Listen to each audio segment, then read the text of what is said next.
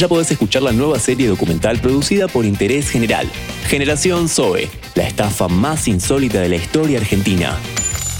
Un true crime distinto sobre sectas, criptomonedas, clubes de fútbol y muchos negocios de cartón más. Búscalo y no te olvides de darle al botón de seguir.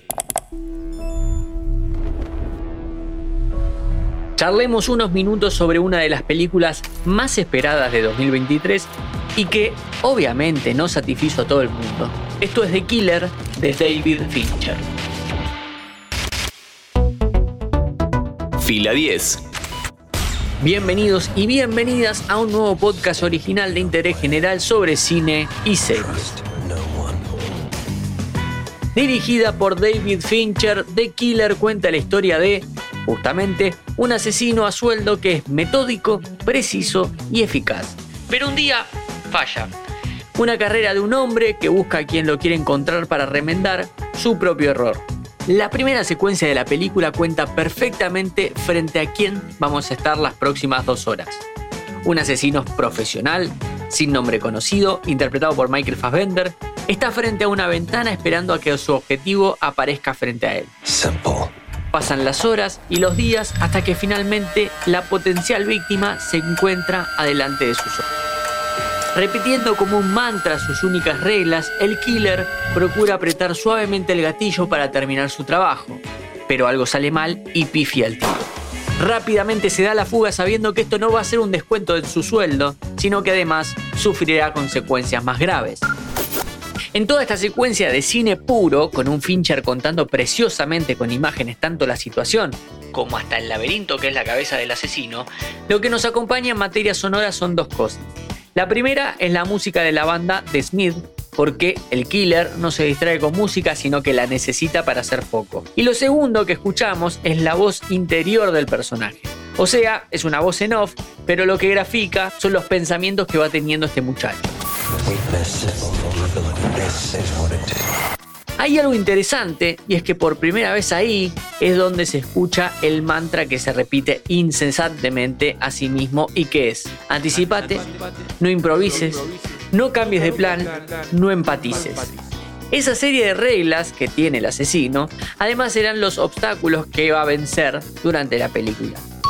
Por lo tanto, no profundizo, pero el conflicto está explicitado ahí es bastante interesante ese aspecto de la película. El personaje parece que no podrá ser parado por nada ni nadie en el plano físico, sino que las vayas a saltar es su propio orden, el cual lo ha llevado a ser un éxito en su profesión.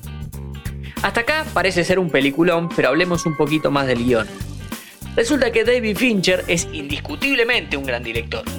Pero el éxito o fracaso de sus películas muchas veces está supeditado al guion que eligió dirigir porque él no escribe. Entonces, en su filmografía te encontrás con películas como Alien 3, Mank o El curioso caso de Benjamin Button, que son flojitas pero que están muy bien contadas. Con The Killer pasa algo similar, pero con un. Pero con un detalle.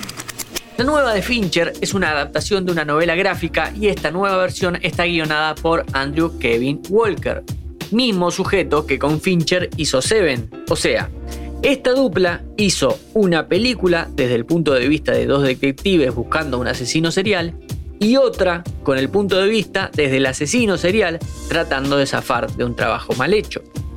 La primera es probablemente el mejor thriller policial de los últimos 30 años y la segunda es un muy buen producto para Netflix.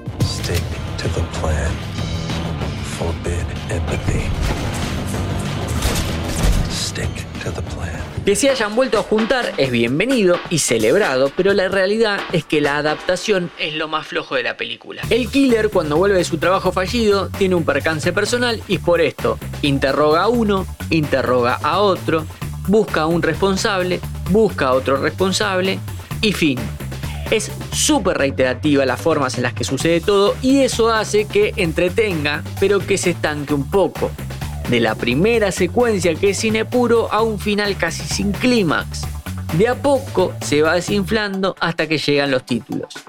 Igual decía recién que esta película es de Netflix y para el nivel de las producciones propias y sobre todo teniendo en cuenta lo que estrenó en 2023 la plataforma, está más que bien y aprobado. Mi nombre es Matías Daneri y te espero para un próximo episodio. Interés General Podcast. Conoce algo nuevo en 5 minutos. Seguinos en redes sociales y descubrí más contenido. Búscanos en Instagram, Twitter, Facebook y LinkedIn como Interés General Podcast.